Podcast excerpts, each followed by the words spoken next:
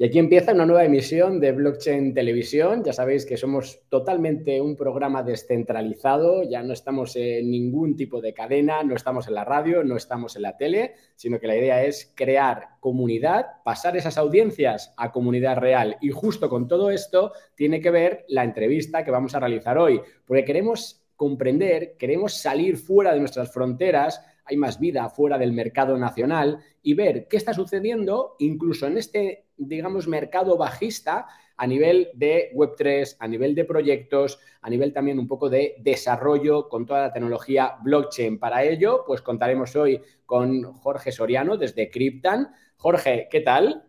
¿Qué tal, Javier? Muy bien, ya, por aquí de vuelta. Ya está, ahora nos cuentas qué has hecho en Singapur, pero también quiero que luego pasemos a la realidad del mercado español y también nos des esas pinceladas. Con lo cual, vienes de Singapur, Token 2049, he visto 10.000 asistentes, he visto, no sé si eran 300 eh, expositores, 400 eventos paralelos, 80% de asistentes internacionales. Oye, a nivel de construcción, construcción de negocios, de protocolos, a pesar de este entorno bajista, ¿con qué te quedas? Bueno, yo para que te hagas una idea, ni siquiera fui al evento principal.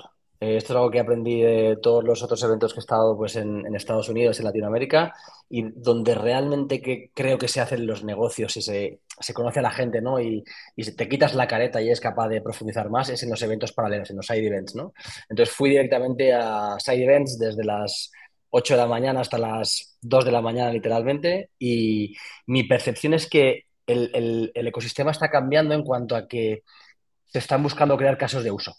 Eh, nos estamos un poco dejando de, desarrollar cosas para dentro de 5 o 10 años y la gente está queriendo aterrizarlo mucho más para realmente aportar valor en ese mainstream que llamamos, ¿no? en esa adopción, que al final es gente que necesita ver cosas tangibles que pueda utilizar. Con lo cual me quedo con que el, ecosistema está mucho más vivo de lo que yo me pensaba. Yo pensaba que lo que tú decías, ¿no? Momento bajista, incertidumbre, España, noticias que van saliendo poquito pero son malas, ¿no? Nada más lejos de la realidad. O sea, me lleva la sensación de que allí se están construyendo cosas a una velocidad espectacular. De hecho, no sé si lo, habéis visto, pero Grab, que es el Uber eh, asiático, 200 millones de usuarios, en mitad del evento lanzó con Circle eh, una, opción dentro de la propia aplicación de Web3 para empezar a dar servicios, ¿no? Ahora vamos con los detalles. También animo a todos los que nos estáis siguiendo y habrá alguna pregunta que, ahora los, vamos, te iremos trasladando un poco, Jorge. Eh, animaros a preguntar, porque de eso se trata, que al final no tengamos algo pues aquí plano, sino que seáis vosotros los que vayáis haciendo el programa. Yo tengo las cuatro ideas básicas, porque conozco a Jorge de mucho tiempo atrás, pero sois vosotros los que tenéis ahí un poco la palabra. Jorge, cuando hablas de, de proyectos más centrados en Web3, exactamente con casos de uso que se están poniendo en práctica, dame detalles, o sea, alguno que te haya un poco impactado de que realmente esto ya se puede utilizar. Porque aquí siempre estamos eso, lo que tú dices, ¿no? Haciendo planes, eh, llegará, no llegará. Y es, pasa como con Bitcoin, ¿no? Que será una set class hasta que no hemos visto, como Nomura hoy mismo anunciaba, que lanza pues un fondo cripto, que BlackRock lo mete al final en la, en la SEC vía ETF, como que ya no vemos que, ¿sabes? Ahora vemos la realidad, pero ya hemos hablando de esto, joder, tú y yo, eh, pues vamos, 10 años. Sí, sí. Web 3, bájamelo, ¿qué viene? Pues mira, realmente cuando lo he percibido, tú sabes que nosotros nos hemos enfocado siempre en, experiencia de usuario, como aquel que dice, ¿no? Y en cosas que realmente mi madre y mi padre puedan utilizar, ¿no?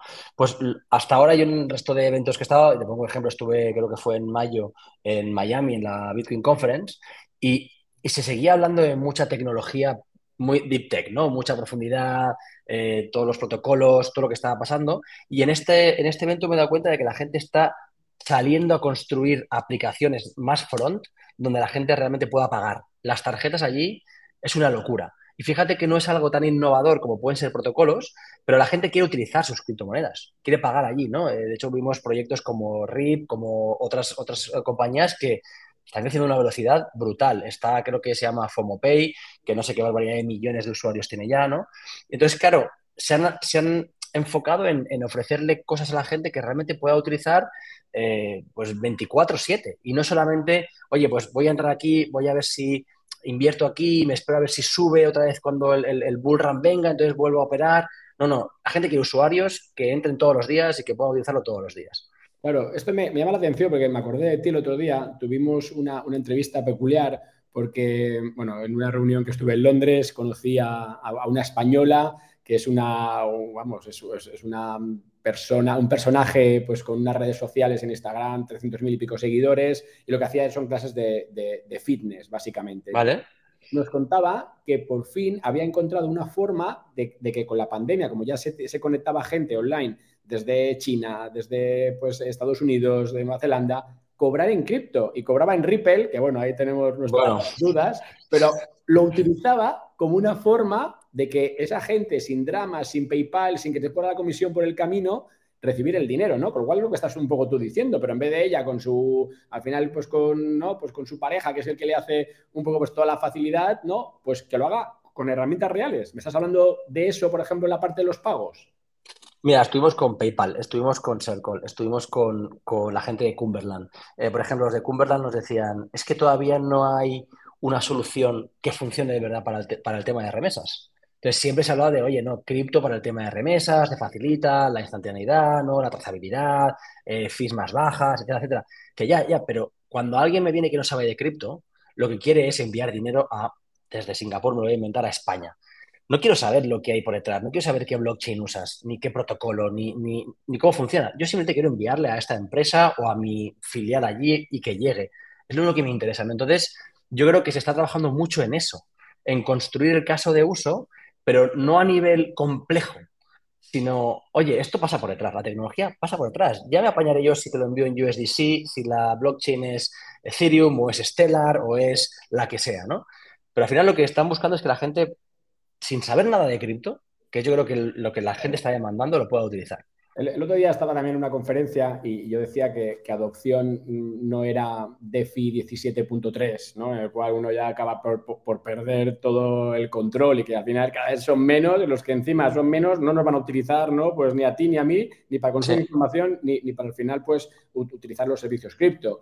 Con lo cual, eh, de eso me estás hablando, o sea, de, pasar a realidad algo que llevamos hablando mucho y que es lo que has visto, en este caso ya para cerrar la parte de Singapur, ¿no? En, esa conferencia de Token 2059. sobre todo, mira, yo me quedo con regulación, o sea, todo el mundo eh, te preguntaba por regulación, qué licencia tienes, dónde estás regulado, eh, vas en la línea de la regulación o vas en la línea de mucho más descentralizado, sin KYC y un poco Far West, ¿vale?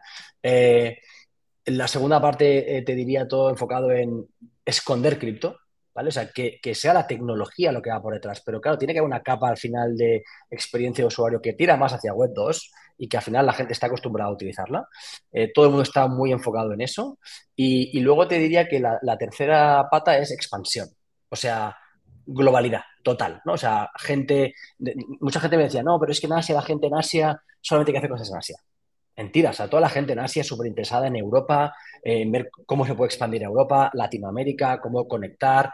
Y lo que me ha llamado la atención es que grandes empresas se han dado cuenta de que tienen que unirse entre otras, que tengan cierta reputación seria, ¿vale? Porque esto es un problema que hay en el ecosistema, eh, la falta de reputación, y, están súper a colaborar para unir continentes y realmente aportar ese valor que estamos diciendo al usuario. O sea, ya no es hago la guerra por mi cuenta y yo conseguiré. No, no, se han dado cuenta de que, oye, es que voy a, ser, voy a conseguir mucho más si me junto contigo y con el otro y unimos todo, ¿no? Aquí me está llevando esto, Jorge, a una pregunta obligada, ¿no? Y ya por asentarlo, últimos dos minutos, tampoco quiero extenderlo mucho.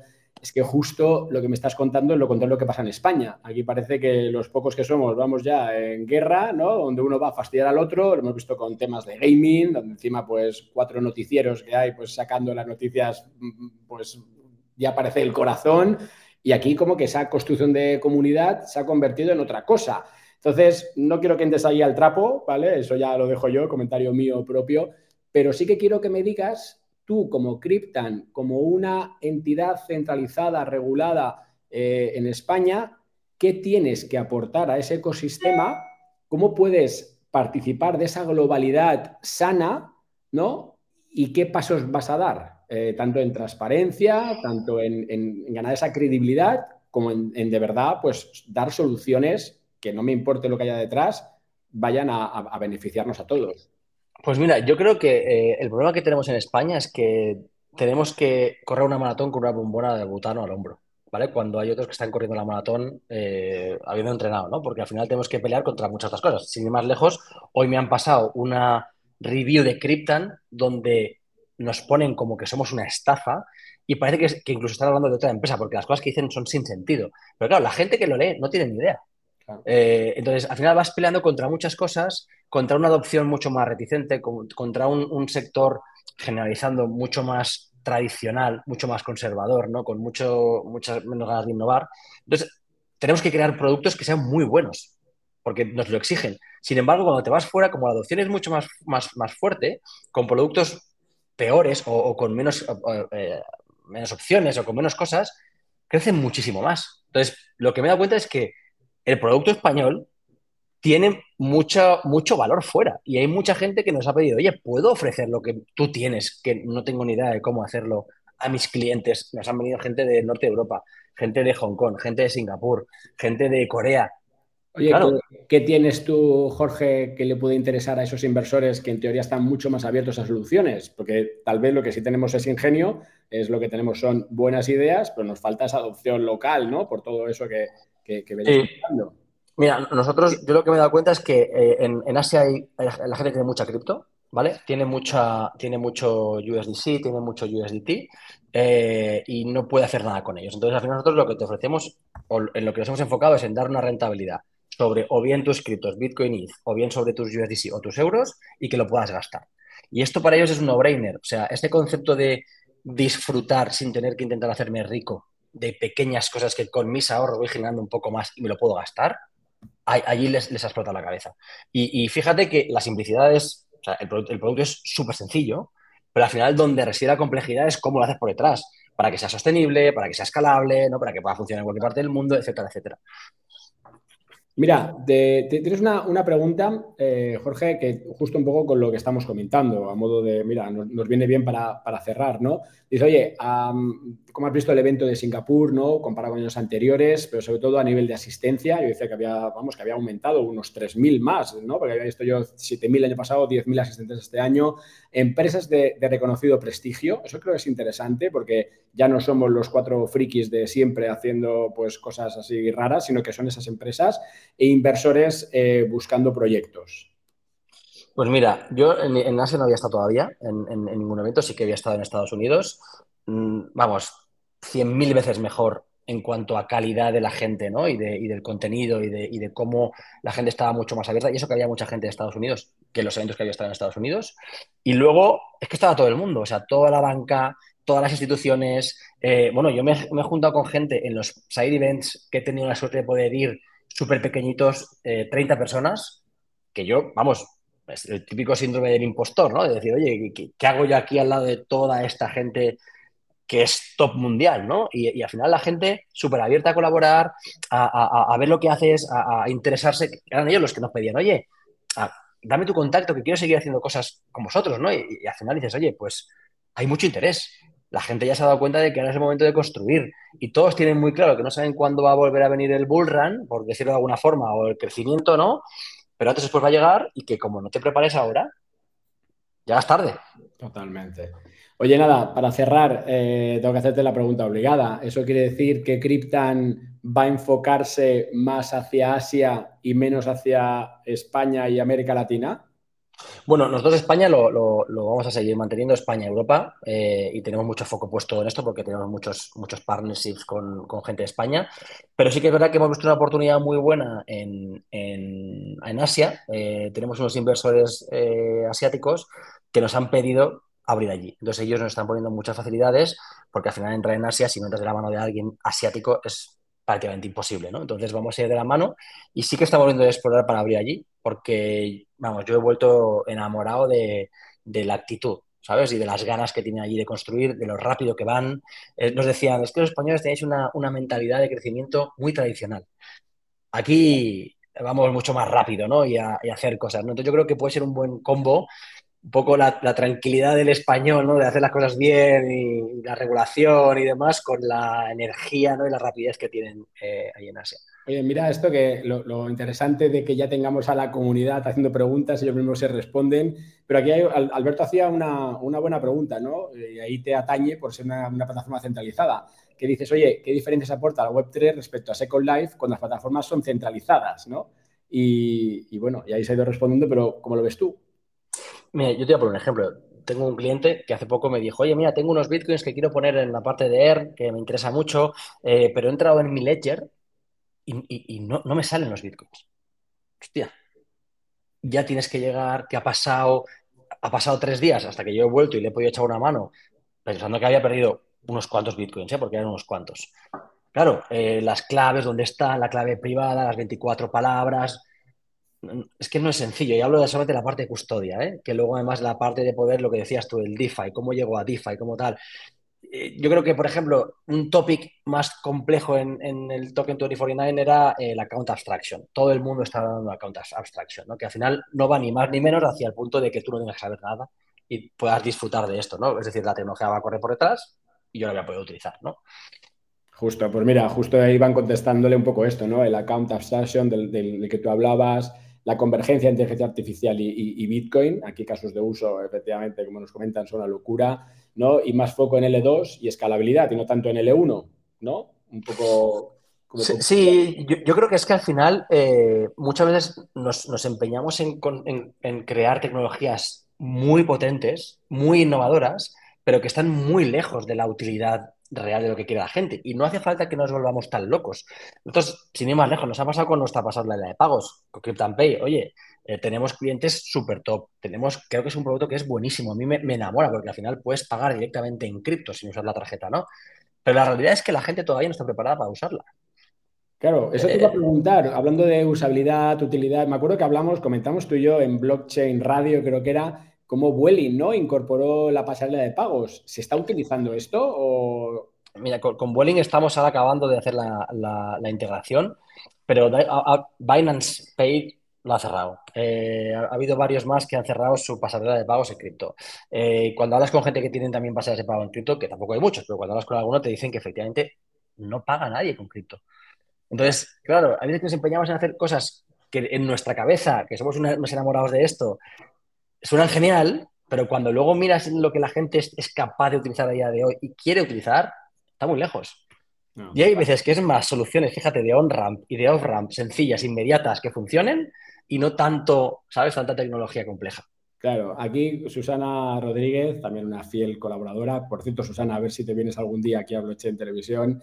Em, nos, comenta un poco esto, que, es un tema también de, formación, ¿no? Al final, si no tenemos ni formación financiera, vamos a acabar teniendo formación cripto, formación de autocustodia. Sí, sí que queremos dar muchos saltos. Y esas, yo creo que eh, ahí está el fallo, ¿no? Igual un poco lo que decíamos, el, account abstraction que estamos hablando, un poco toda esa, esa parte, ¿no? Que, es lo que vendría un poco a solucionar esto, ¿no?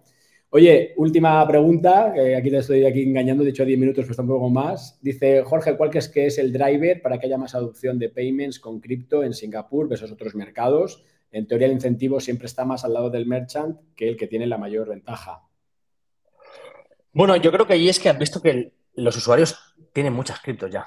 Eh, es un país totalmente digitalizado, eh, toda la cultura allí es, vamos, eh, la, adopción de cripto allí es muchísimo mayor que en el resto del mundo, con lo cual yo creo que los merchants han visto que hay una opción más de poder darlo. De hecho, incluso las propias instituciones Mastercard, Visa están haciendo allí muchos pilotos con las propias stablecoins. Stablecoin es el siguiente tópico, o sea, quiero decir que creo que todo el mundo coincidió allí que stablecoins es lo siguiente que va a venir en cuanto a adopción de, uso, ¿no? Y ya no vas a poder diferenciar si estoy usando una moneda fiat o estoy utilizando una stablecoin. Y luego es que eh, allí la gente está más acostumbrada. Aquí a la gente le dices que tenga una cartera, que tenga una cripto y lo primero que te dices es que eso es un scam, que el Bitcoin y los, tulipanes. Y hay gente que no, por supuesto, ¿eh? pero es que allí es, otro, otro mindset. La gente está mucho más abierta a descargarse una aplicación, a utilizarla, a probarla, ¿no? Y, yo creo que ahí nos saca muchísima ventaja, vamos. Claro. Oye, ya de verdad, última pregunta. Eh, comenta Susana si, has visto alguna idea, ¿no? Eh, más Web3 pegada a marketing, pegada a fidelización. Hablamos de NFTs y demás que se haya, que te haya impactado para que estamos, está tan de moda toda esa parte que parece que está creciendo muchísimo. Pues mira, es, curioso. Nosotros tenemos una parte de innovación que estamos trabajando de, como membership eh, NFTs o loyalty NFTs, ¿vale? No sé si viste lo que sacó Lufthansa hace poco, ¿vale? Pues muy en esa línea. Y no, no, no he visto interés, ¿sabes? O sea, es algo que me, que me ha llamado mucho la atención porque normalmente este tipo de eventos la gente lo que está, buscando es la idea más loca ¿no? y lo más innovador. Y aquí los he visto todos como muy enfocados en, negocio, en hacer cosas que realmente funcionen y que, oye, que tengan una utilidad. ¿no? Y entonces no he visto tanto interés en ese tipo de cosas como otros años. Y así a nivel de marketing y fidelización, eh, la verdad que no he visto mucho.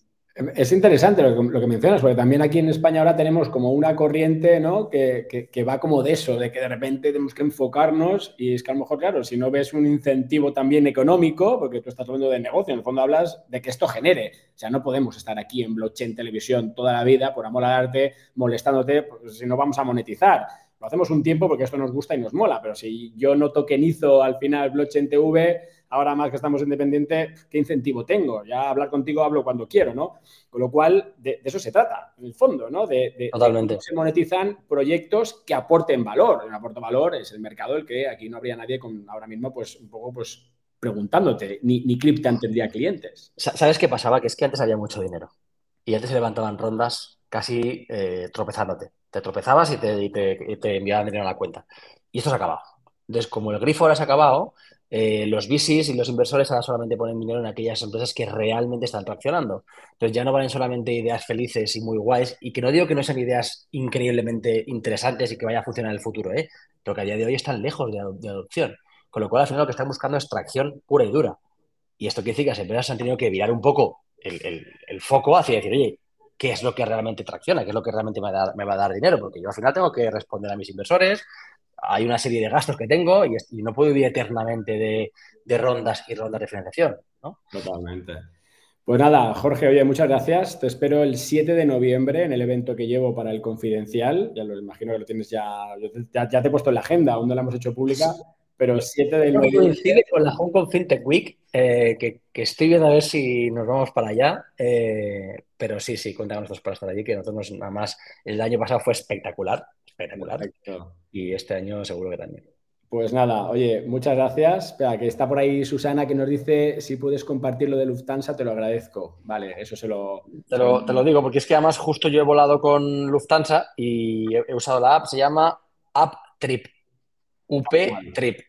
Perfecto, pues ala. Ahí tenemos esa información, le echamos un vistacillo y nos vemos. Lo dicho, muchísimas gracias y hasta la próxima, Jorge. A vosotros, Javier. Un abrazo fuerte despediros a todos. Volvemos el lunes que viene en directo. Es verdad que tenemos vídeos preparados. Lunes que viene, Pablo Gil. Vamos a hablar de cosas también vamos, que tienen relación con los mercados financieros. Vamos a sacar ya la convocatoria entre esa tarde y mañana.